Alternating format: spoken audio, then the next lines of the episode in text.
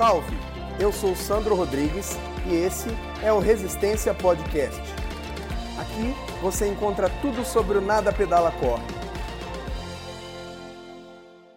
Salve, salve meus amigos! Professor Dr. Sandro Rodrigues falando com vocês mais uma vez para o nosso Resistência Podcast.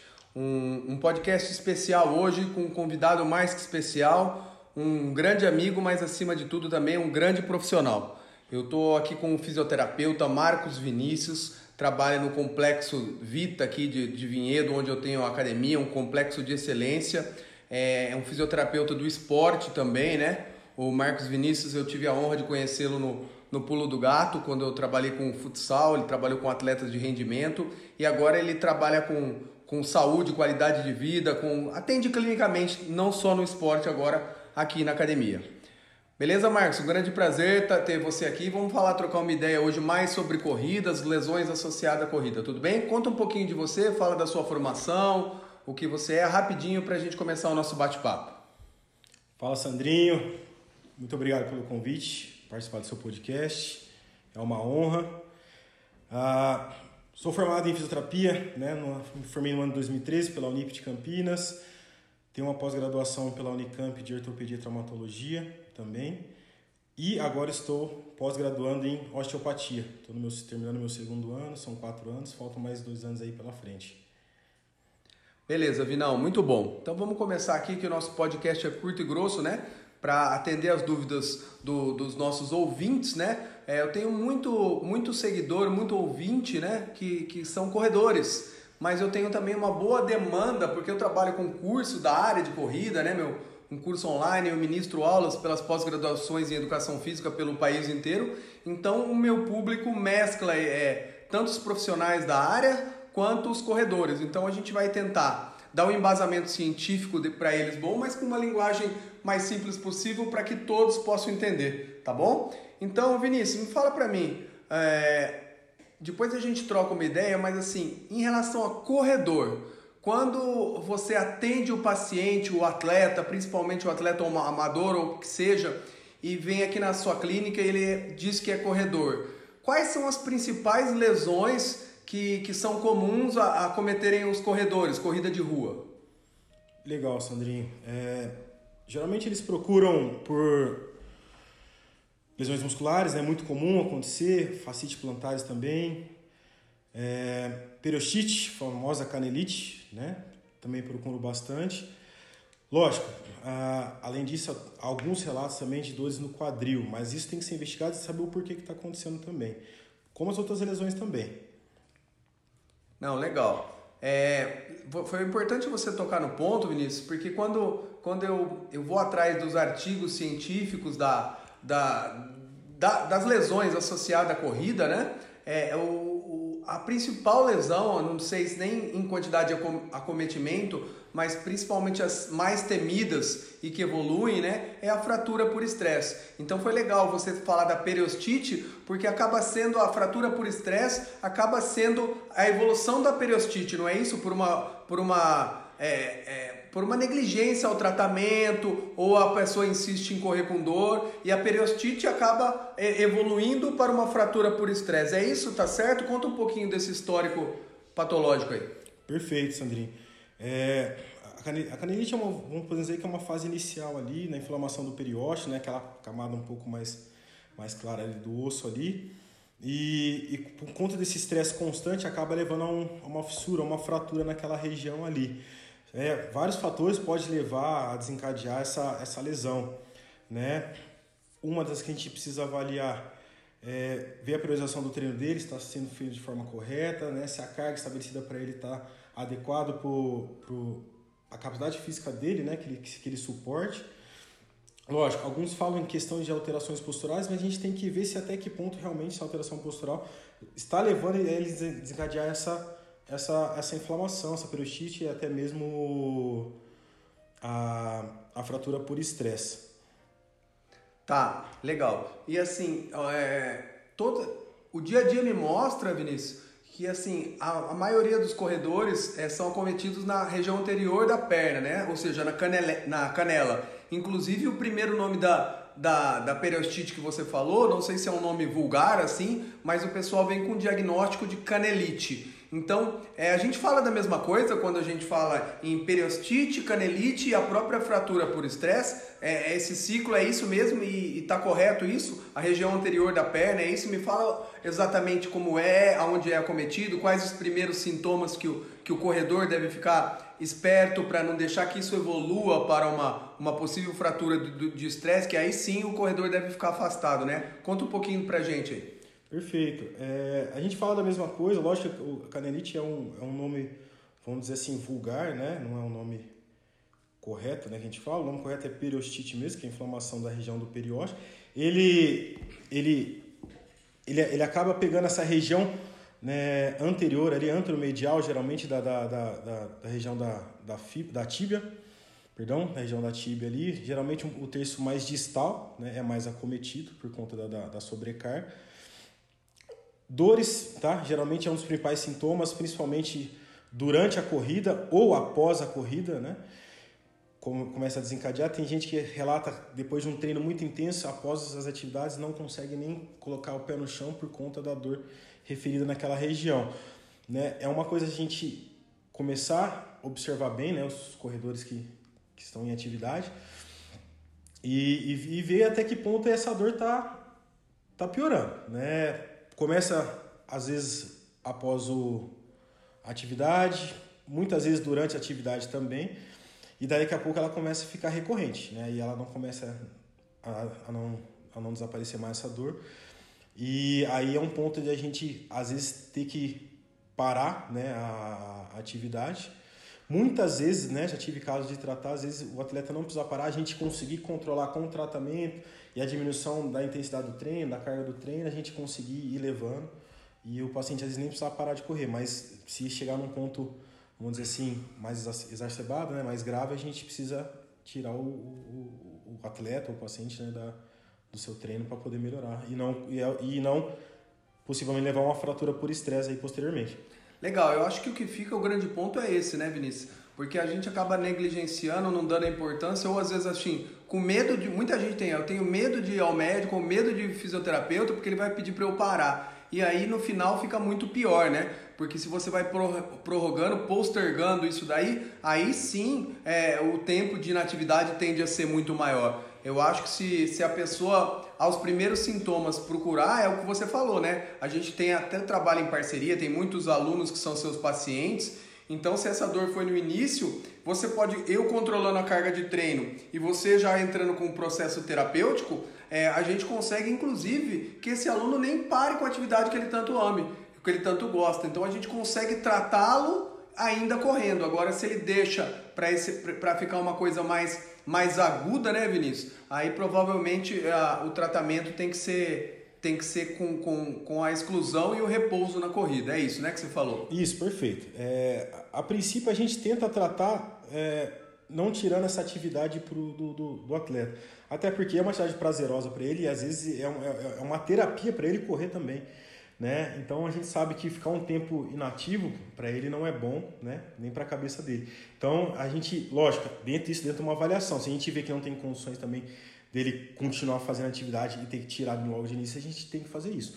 Mas a gente avalia, vê se conseguimos né, tratar ele fazendo atividade, né, controlando a carga, a gente na fisioterapia fazendo todo o trabalho para poder ajudar. Se conseguir, ótimo, ele consegue seguir vida normal, né?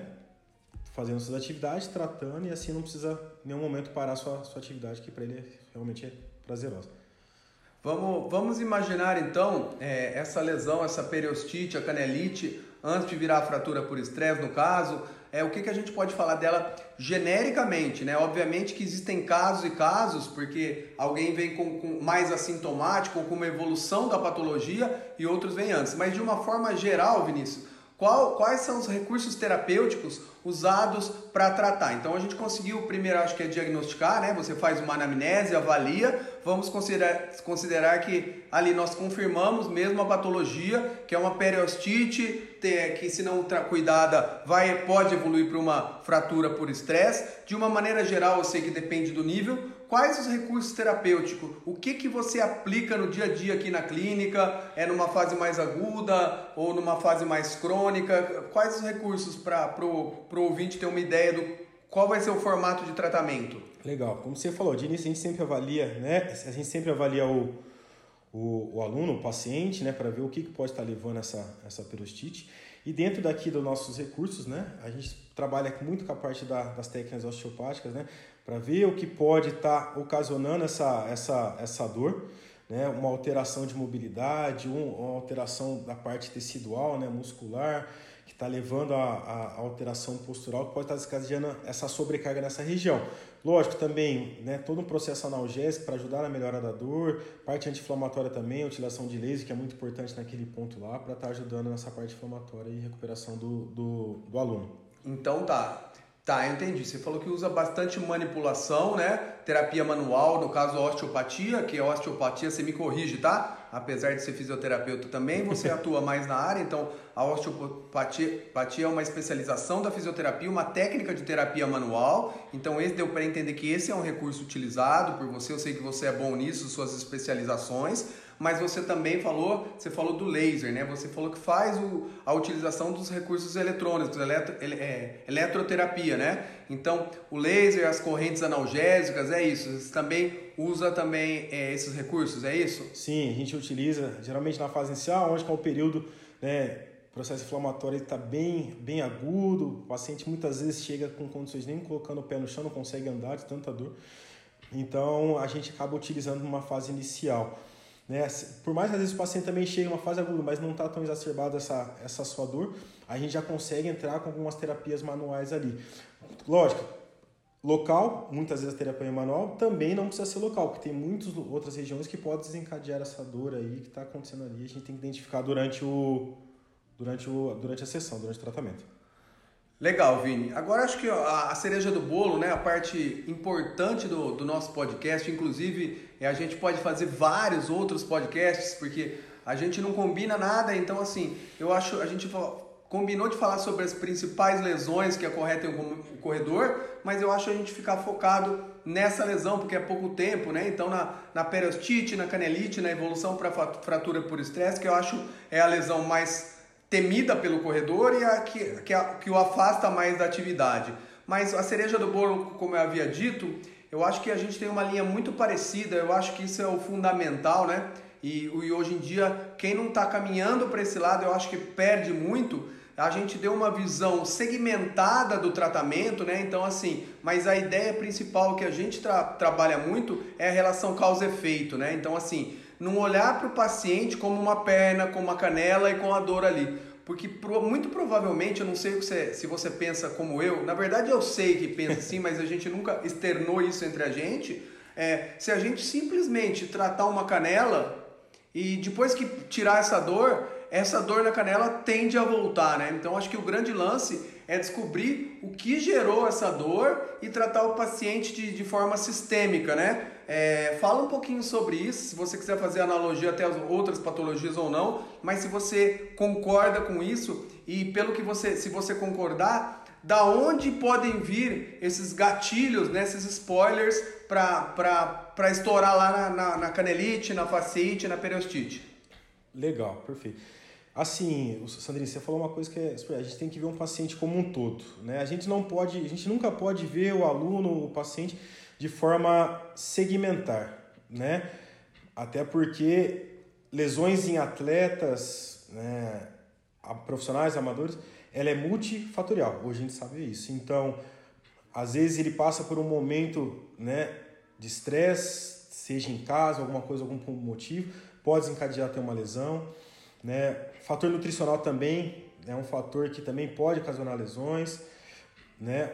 Uma má qualidade do sono, onde a gente sabe, né, que dentro de um sono profundo à noite é liberados, né, alguns hormônios que ajudam na parte da reparação, né, tecidual e tudo mais, que vai ajudar nessa recuperação dele também, é muito importante. Então a gente tem que avaliar isso, tá? Lógico, né, isso dentro da osteopatia a gente já consegue ver, né? E a gente tem um olhar diferente para dentro do paciente.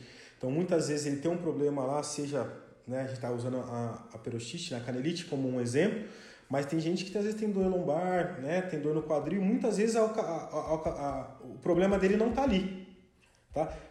Na verdade, falar mais de 80, 90% o problema dele não está ali, está em outras regiões. Então a gente começa a, a pesquisar e ver, avaliar o paciente para ver até onde está acontecendo o que está acontecendo. Pode ser por um fator de estresse, né, que pode, o corpo está somatizando aquilo lá, a gente fala, né, somatizando, está somatizando e está desencadeando pontos de dores. E às vezes a gente acha que pode ser ocasionado por conta de, um, de uma lesão. Lógico, a, a, gente tem que entender assim, é, dentro da, da, da minha prática clínica, o, a avaliação clínica é o primordial.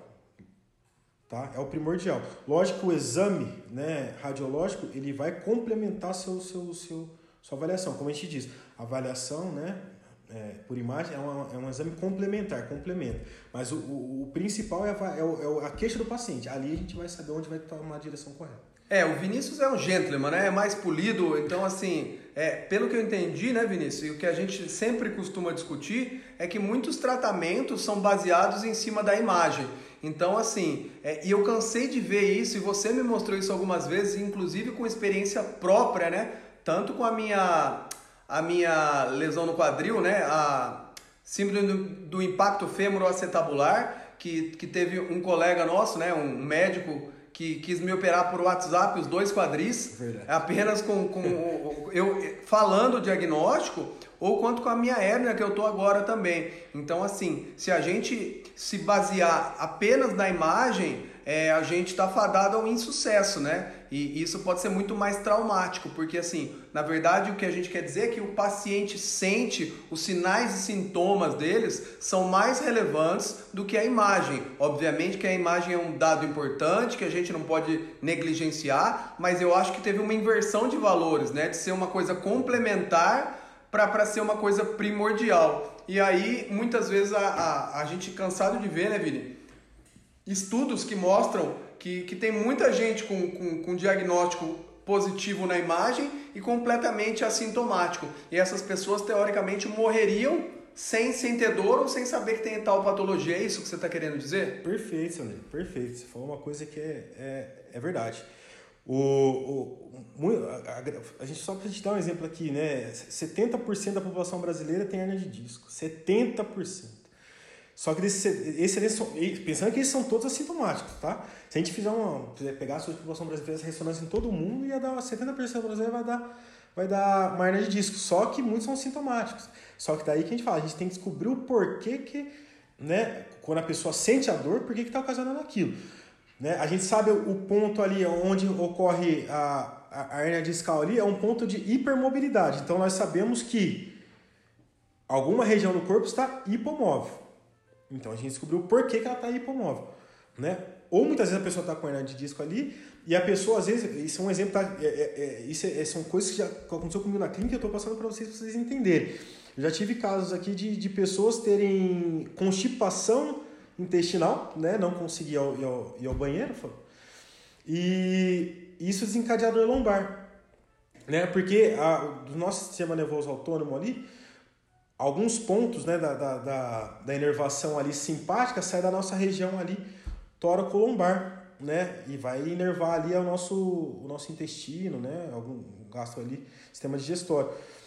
E muitas vezes essa, essa, esse estímulo volta de forma ferente ali na, pela coluna e muitas vezes empresta a região ali na parte sensitiva e começa a desencadear a lombar. Você pode ver muitas vezes pacientes que chegam pra gente que, que são dores crônicas ali, que estão um bom tempo com dor, ele não tem um ponto específico de dor, ele fala generalizar, ó, dói tudo aqui. Dói tudo aqui. Quando a pessoa tem uma dor aguda, é muito específico. Ele fala, não, a, a, dói aqui, se apertar aqui, dói aqui. Então, com a dor, quando a pessoa começa a mostrar, não, ó, dói tudo essa região, ele já não tem mais essa percepção ali da, da, da região. Vou fazer uma, uma, uma, brincadeira aqui, uma comparação bem vulgar e genérica, mas infelizmente é o que a gente vê muito ocorrendo na medicina, né? Então, muitas vezes, é, esse paciente, esse exemplo, o cara vai ser operado, sendo que um lactopurga resolveria o problema dele. A grosso modo, é uma brincadeira à parte, mas é mais ou menos isso, não é, Vinícius? Isso, perfeito, perfeito. É, tem, tem casos que você vê que a, a, a pessoa está hernia quase extrusa lá, praticamente ele não tem isso não. Mas é, quando a gente vai ver a questão da mobilidade, do, do perde esse movimento peristáltico, muitas vezes o, o, o, intestino pode ser por conta de um estresse, né, com um gatilho de estresse, e automaticamente causando isso cansaço. Então, é como você falou, um lactopurga resolveu o problema. Lógico que dentro da osteopatia a gente tem as nossas técnicas que a gente utiliza para melhorar essa parte, essa parte né, intestinal, né? intestinal, o sistema nervoso autônomo que a gente precisa mexer, então melhorar essa parte do estresse da pessoa, da ansiedade para a gente conseguir, porque tem, existem alterações fisiológicas ocorrem por conta disso que leva também a ter esse, esses gatilhos aí. Legal, então para a gente não sair muito do, do, do tema da, da nosso podcast de hoje, voltando para canelite, para perostite, para para fratura por estresse, é, bom, a gente pode fazer uma analogia, eu vou falar da minha área. Então a gente falou assim, antigamente, muitas vezes ainda hoje, a pessoa vai lá, então tá com dor na canela, trata a canela. A gente falou que não é simples assim segmentar, tem que ter uma visão mais holística.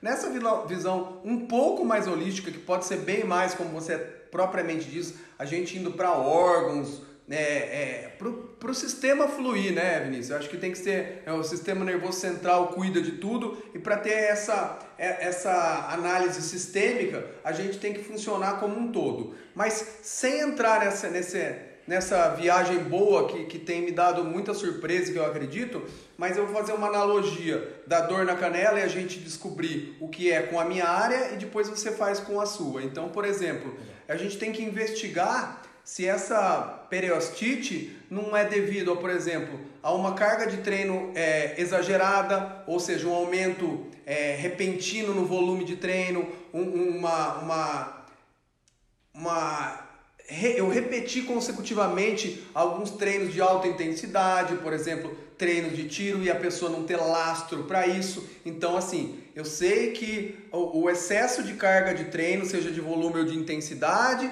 pode ter engatilhado ou levado a periostite. Um outro ponto, eu trabalho com avaliação biomecânica aqui no laboratório, que a, que a gente trabalha junto aqui na clínica. Então, assim, é, pode ser que a mecânica de corrida dele possa ser até relativamente me melhorada, ou ele tenha algum déficit muscular que leve a um desvio postural é, ativo né, durante a própria corrida, é, ou, ou você exacerbe durante a corrida um, um, um, um desvio postural que até estático a gente possa, possa olhar. Então, assim, são fatores que podem levar a, a periostite, por exemplo, a carga de treino mal distribuída e, por exemplo, uma, uma, uma mecânica de corrida que possa ser melhorada. E aí, a, o que, que você faz aqui na clínica? Você, você observa ATM, tem a ver também? Você também trabalha com a baropodometria? tem a ver esses dois, é, tem relatos, ou você já viu ca, ca, casos da periostite estar tá associada a problemas de ATM, que eu estou viajando aqui pensando, uhum. a baropodrometria ou alguma outra coisa que veio à sua mente agora? Legal, Sandrinho. Lógico, dentro da clínica aqui, né, a gente pergunta tudo para o paciente. A gente quer saber qual que é o dia a dia e qual que é o histórico dele. A gente precisa saber, primeiramente. Então, lógico, um dos pontos importantes a gente precisa saber é se a alimentação dele está sendo feita de forma correta, né? Então, se o aporte nutricional dele está sendo feita é, da maneira que, que, ele, que, que ele precisa para aquela atividade que ele está proporcionando. Né? Que muitas vezes a gente fala assim, o paciente acha assim, ah, mas eu como bem. Tudo bem, comer bem é diferente de comer o quanto que você precisa, o quanto seu corpo precisa. Tá? Então, assim, o, o, quanto de, de, de, de, de, de aporte energético ele está ele tá, ele tá colocando para o corpo dele para aquela intensidade do, do, do, da atividade dele. Porque se for abaixo do que ele precisa, com certeza vai começar a desencadear lesões, tá? Seja muscular, seja na parte, né, parte óssea e tudo mais. É, a respeito da, bar, da baropodometria, né, eu venho trabalhando há um pouco tempo né, com a baro, a gente vem avaliando e ver né, a, a parte de distribuição de carga no pé influencia muito também, tá? Nessa parte. Lógico que a gente também tem que pensar questões de mobilidade, a gente sabe que hoje para um, um atleta né, dentro de uma pirâmide, a base da pirâmide é sempre ter uma boa mobilidade, estabilidade, logo depois vem a parte de força. Então ele precisa ter uma boa mobilidade e estabilidade. Primeira coisa, primeira coisa. Estabilidade, mobilidade, logo depois a força. Não adianta nada ele ter puta de uma força e ele não ter nem um pouco de, de estabilidade e mobilidade para proporcionar a sua atividade física. Tá? Isso não só na corrida, qualquer esporte. Isso tá? é legal, né, Vi? Porque assim, eu costumo falar, olha a clareza que você falou aqui. Por exemplo, a, a, valência física, a força, é essencial e os artigos estão aí mostrando que isso bem trabalhada, ela, ela vai fazer com que o corredor tenha uma, uma melhora na performance e até uma redução no risco de lesão. Mas o grande problema é quantos, quantas pessoas têm um lastro motor para suportarem um treino de força máxima, um treino de força explosiva, né? Perfeito. E aí para ter esse lastro, o lastro motor, é, eu acho que está englobando o que você falou de, de estabilidade, de, de mobilidade articular. Então eu costumo dizer que as pessoas querem fazer o exercício de agachamento antes de saber fazer o movimento de agachar. Talvez seja essa analogia, eu te cortei, né? É isso aí e finaliza o seu raciocínio. Perfeito, Sandrinha, é isso. Tem gente que quer fazer, que quer fazer o agachamento, mas não sabe nem agachar. Que é um, que é um movimento dos primórdios, é um movimento nosso do, do, do, de, de, dos ancestrais. Então, é uma coisa que a gente fazia, pô, sei lá quantos milhões de anos atrás. Agachar é uma coisa nossa. Daí o pessoal fala assim: ah, putz, você tem medo de fazer agachamento. Não precisa, pode fazer tranquilo durante a vida. Lógico, sabendo fazer o movimento corretamente, não tem problema nenhum, porque é um movimento fisiológico nosso. Tá? É, você falou da bar ou acho que da ATM. Você vê alguma analogia, por exemplo? Alguma, que eu vejo muito isso, né? Então chegou uma época até que jogadores de futebol usavam o aparelho, aparelho dentário, né? Tava sendo moda assim, mas eles que eu, pelo pouco que eu lia, mas não me aprofundei, eles associavam os problemas da ATM, que é a articulação temporomandibular, né? Com, com a desvios posturais. E o, o, o, por exemplo, um atleta que tinha entorse recorrente, podia. Você, afirma isso? Procede, Vi? Perfeito. A gente tem que entender que o nosso corpo ele é inteiramente interligado né, por um tecido conjuntivo que a gente chama de face. Né? Então, a mesma face que sai lá da ponta do seu dedo do pé é a mesma que vai estar tá lá na sua cabeça, passando por dentro do seu corpo, ligando umas, as vísceras uma na outra. Né? Lógico, uma disfunção na TM pode desencadear também um, um, um possível não, não digo um torce, um torce tornozelo, mas desencadear uma dor um pouco mais descendente ali da região onde que a gente está onde a gente está. Desculpa, a gente pode, na verdade, é, ter dores né, em pontos um pouco mais distante, onde realmente é o problema, que no caso poderia ser a TM por conta de uma, de uma tensão do tecido facial ali da, daquela região, daquelas musculaturas que vai de forma em cadeia, vai fazendo as alterações posturais. Né? A respeito da. Né, do, o pessoal fala muito da mecânica da corrida, né? Lógico, é importante, mas a gente tem que ver também o corpo humano ele é adaptável. Às vezes a pessoa tem uma alteração na mecânica da corrida, mas por questão né, fisiológica, o corpo dele precisa daquela alteração para ele poder realizar a atividade. Tá? Muito bom, Vi. Muito bom. Inclusive, ah, quem gostou do nosso podcast, escute alguns anteriores, que é exatamente isso. Eu que trabalho com, com, com a avaliação biomecânica com a corrida, eu vejo dois grandes problemas, né? E justamente os problemas são os dois polos, né? Os dois extremos. Então eu vejo um grande problema nas pessoas que querem colocar métrica, padrões ouros, todo mundo tem que correr a 180 passos por minuto, todo mundo tem que correr com o braço ali, todo mundo tem que pisar aqui. Então, isso é ruim, não é? Cada um tem o seu estilo de corrida, a gente possa Perfeito. chamar assim, mas eu acho que o outro polo também me incomoda se bobear mais. Então, tem aquele cara que confunde tudo, ah, isso é Nutella e raiz. Então, não, eu sou raiz, eu faço de qualquer jeito, eu não, eu não preciso prestar atenção na minha cadência, eu não preciso prestar atenção na minha mecânica, porque eu sou raiz. Então, aí, é, é na minha opinião, é a pessoa que, que tá, tem preguiça de estudar, né, parou no tempo, então é, é muito mais fácil ela falar que, que é frescura do que ela é tirar a parte boa, porque a ciência estudando tanto a cadência da corrida, os tipos de pisada. Lógico que isso é muito, muito importante. Isso é uma evolução da ciência. Agora, o que a gente não pode é se engessar e se emburrecer da mesma maneira a ponto de querer que todo mundo tenha um padrão ouro para cadência, para pisada, como você disse, né? Então, eu, eu acho que é isso, né? Mais alguma coisa, Vi, sobre a. Para fechar essa parte do diagnóstico holístico ou global que vai desencadear na fascície ou periostite ou podemos continuar? O que, que você. Não, só queria dizer, né, mas um pouquinho que assim, a, como você falou, a gente tem que ver o, o aluno, o paciente, é, de forma individual, cada um.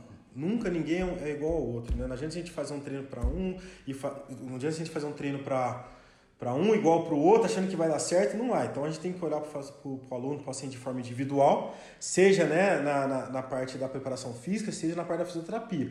Aí, em conjunto, lógico, é sempre importante a gente trabalhar em conjunto e dentro disso a gente direcionar o melhor para o aluno e para o paciente. Com certeza a performance dele vai a tendência a melhorar. Vamos lá, Vi. Então, assim, vamos tentar ajudar os nossos amigos corredores, até os técnicos que ouvem nosso podcast também, com alguma coisa mais prática aqui e tentar usar a minha expertise e a sua para ver o que, o que o corredor faz. Então, tá lá o corredor, ele sentiu é, é, é, essa dor inicial na canela. Como ele nunca tinha sentido, sentiu algumas vezes, bem leve. Eu acho que, como profissional da área de educação física, como coach, como técnico de corrida, eu acho que a primeira coisa é informar o seu técnico, né? E aí, assim, já como técnico também, a gente ou dá um repouso, um pequeno repouso de um ou dois dias no treino, ou se achar que não, que não é tanto assim, a gente pode diminuir a carga de treino, seja no volume ou na intensidade, para ficar de olho nessa dor, uma vez que a gente confiou que o aluno relatou de primeiro, de pronta entrega isso. Obviamente, gente, que quem tem acesso ao tratamento, ao médico, tem um convênio que pode ir, tem tempo e dinheiro para isso, a qualquer sinal, eu acho que não custa nada e medir. Mas a gente sabe que essa não é a realidade da maioria da população, tanto em relação ao dinheiro, mas quanto em relação ao tempo. E assim, se a cada também dorzinha que eu tiver, eu tiver aqui num médico, eu não treino, né? Tem uma frase do Oscar Schmidt que ele falava que a dor é o uniforme do atleta, né? Então não é assim, mas tem muita gente insistindo com a dor. Isso me preocupa, inclusive corredor amador, que tem que ser pai de família, mãe de família, que tem o trabalho e ficar aí sofrendo. Então eu acho que é isso. O primeiro passo ao primeiro sintoma, Vi, é, é, é informar o técnico e tirar um ou dois treinos para ver se essa dor é uma dor aguda que pode cessar e aí vida normal, ou até nem isso. Reduzir, por exemplo, você tinha um treino mais longo, você reduz o volume faz um treino mais curto. Você tem um treino de tiro mais intenso, você faz um treino mais moderado para ver se essa dor também é relatada em treinos menos intensos e menos volumosos. Isso é interessante. E agora, em relação à fisioterapia, o que você indica? Porque eu sou da época que tudo era gelo, né? Então o cara vinha lá, tinha uma dor, ele nem sabia o que era, faz gelo. O que, que você indica como fisioterapeuta que o cara possa fazer em casa, nesse meio tempo, até antes de ele procurar a clínica ou fisioterapeuta? Ele sentiu a dor, informou o técnico, o técnico pediu, ele reduziu a carga de treino, o volume, e você o que se orienta que ele faça em casa? O pessoal fala, ah, olha o tênis, faz liberação miofacial, será que isso cabe à liberação? Tem muita gente também que eu vejo errado a meu ponto, que enfia a liberação, põe a bolinha apertando no ponto de dor, gelo, calor, não faz nada, espera, pomada, simpatia, chá de camomila. Fala aí, meu irmão. Nossa, você falou uma coisa que é, que é verdade. Assim, primeira coisa, o, o, o, o paciente, o aluno tem que entender, o atleta tem que entender que sentiu alguma coisa que você falou, informar o seu treinador. Primeira coisa, tem gente que não gosta, vai deixando, vai deixando, na hora que estoura o negócio tá lá, quando vê, a coisa está muito maior do que a gente imaginava. Então, primeira coisa, avisar o treinador, o treinador vai ver o que pode estar acontecendo, se, é, se, aquele, aquela dor realmente foi é, por, por, por, conta de, um, de, um, de, um, de, uma fadiga... Carga de treino. Uma, uma, é, um, uma exacerbação da carga do treino, foi muito elevada, por, e, é, e o corpo dele não acabou respondendo da melhor forma. Né? Às vezes com o repouso pode melhorar, daí diminui a carga novamente, e aos poucos vai vai melhorando. Lógico, a gente tem que entender que o corpo humano, a gente precisa impor uma carga para também ter uma forma adaptativa, né? Então, é preciso colocar uma carga, né, um pouco mais ali, vamos dizer assim, né, que chegue próximo do limite da, da, da, da fisiológica do corpo, do corpo humano, para o corpo entender que lá e criar uma forma adaptativa para ele, assim, cada vez mais a gente evoluir. Super compensação, né, Vinícius? Exatamente. A, a gente só melhora quando a gente é imposto algum estresse. E o estresse significa você quebrar a barreira da homeostase, do estado de equilíbrio do, do organismo. Então, o treinamento para qualquer modalidade, para qualquer valência física é isso. Você impõe o organismo a um estresse que quebra o estado de equilíbrio e esse estresse gera uma, uma, por exemplo, que você falou, uma dor normal do, da, dessa sobreposição de carga, dessa imposição de carga que é perfeitamente aceitável. Eu acho que o grande segredo que você passa é isso, né? Você descobrir o limiar ali entre uma dor do estresse bom Sim. ou um estresse é, um estresse físico que passou do ponto que pode virar uma lesão, né? Perfeito. Perfeito. E a respeito do, do tratamento, lógico, a princípio a gente vai usar o gelo, né? Questão da dor, para a diminuição ali da, da, da, da, do, do processo inflamatório, né? Vai fazer uma vasoconstrição ali, diminuir o metabolismo ali para automaticamente diminuir todo esse processo inflamatório.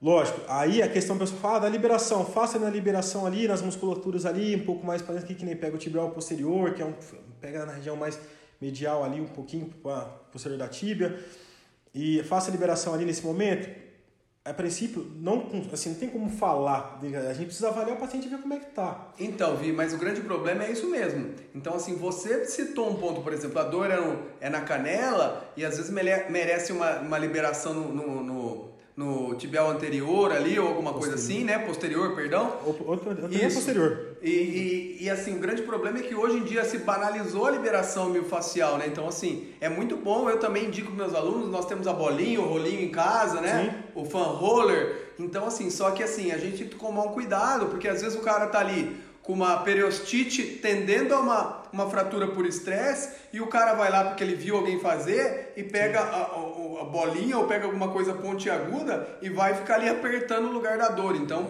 tem dor. que tomar cuidado porque isso pode até piorar a lesão, não é? Então assim, o que, que o cara faz na casa dele? dele? Eu acho que é assim, ele pode fazer uma liberação, mas na panturrilha, por exemplo, porque Perfeito. não tem a ver com o ponto coador. Você falou que o gelo nesse primeiro momento é melhor que o calor, não é isso? Perfeito. Por causa da vasoconstrição e da vasodilatação que o calor causa e a vasoconstrição do gelo, é isso? Isso, perfeito. Só que a gente tem que, né, com gelo a gente tem que tomar um certo cuidado também, né, que se a gente ficar muito tempo, a gente faz o efeito reverso, né? A gente faz, então só que chega um momento começa a perder calor naquela região, o corpo automaticamente começa a querer mandar mais sangue. Então vai aumentar o processo inflamatório naquela, naquela região. Né? Então, assim, gelo geralmente eu gosto com os pacientes no máximo 15 minutos. É um tempo bom, consegue né, resfriar aquela região ali, não a ponto de fazer a, a, um calor excessivo, aumentar o fluxo naquele local novamente.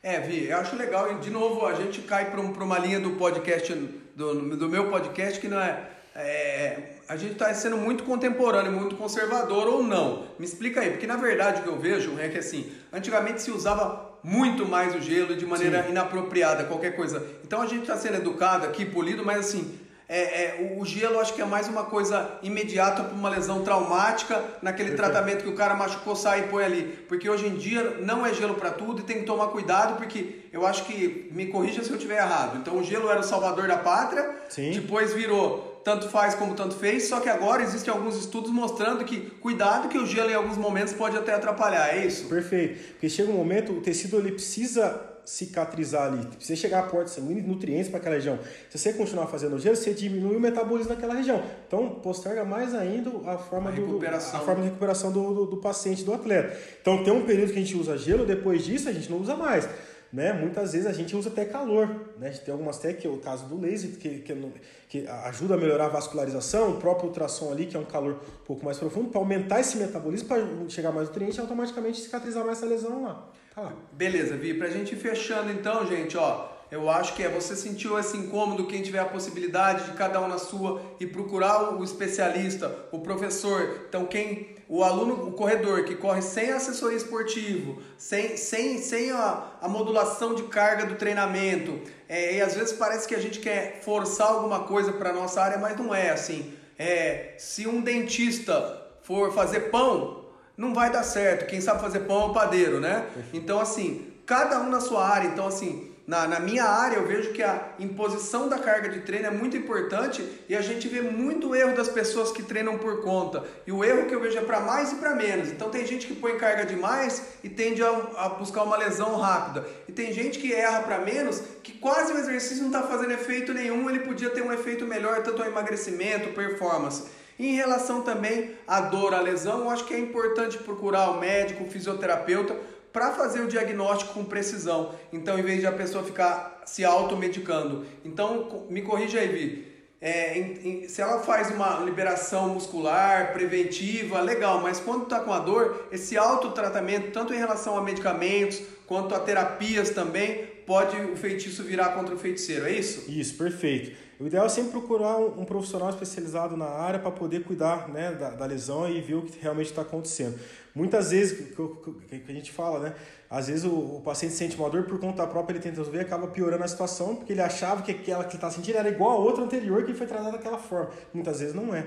É diferente. Então a gente tem que ter um olhar minucioso para aquela lesão, para ver o que está acontecendo, se realmente é isso. Não, realmente é isso, dá para a gente tratar assim, assim. Não, parece que é, a dor é essa, parece que é aquela, mas não é. É outra coisa. Então a gente tem que tratar de outras formas para poder ter uma recuperação excelente. Legal, gente. Então, eu acho que é isso, a, mensagem que fica é isso. Eu acho que muitas vezes o, o, o, corredor ele oculta uma dor com medo de parar o treino. Eu não vou falar essa dor pro, pro meu técnico, porque senão ele vai mandar eu parar de treinar. Eu não vou no, no fisioterapeuta, porque senão ele vai me pôr de repouso. E mal sabe ele que se ele persistir esse repouso, que poderia ser de uma, duas semanas, pode prorrogar para dois, três meses com uma coisa muito mais grave. Vi, então eu queria de coração agradecer aqui, pedir para que você deixe o seu recado final, deixe também as suas redes sociais, se você tiver, para o pessoal te, te seguir aqui e, e aonde você atende, falar aqui da, da clínica, né, na clínica Ative Ser. É, faça seu jabá aí, meu irmão, faça seu comentário final. De coração eu te agradeço, muito obrigado. Se o pessoal gostar, é, comenta aí nas redes sociais que a gente faz um outro episódio sobre lesões, sobre, sobre tratamento, sobre o que vocês quiserem. Obrigado, Vi. Seu recado final, seu jabá, tamo junto.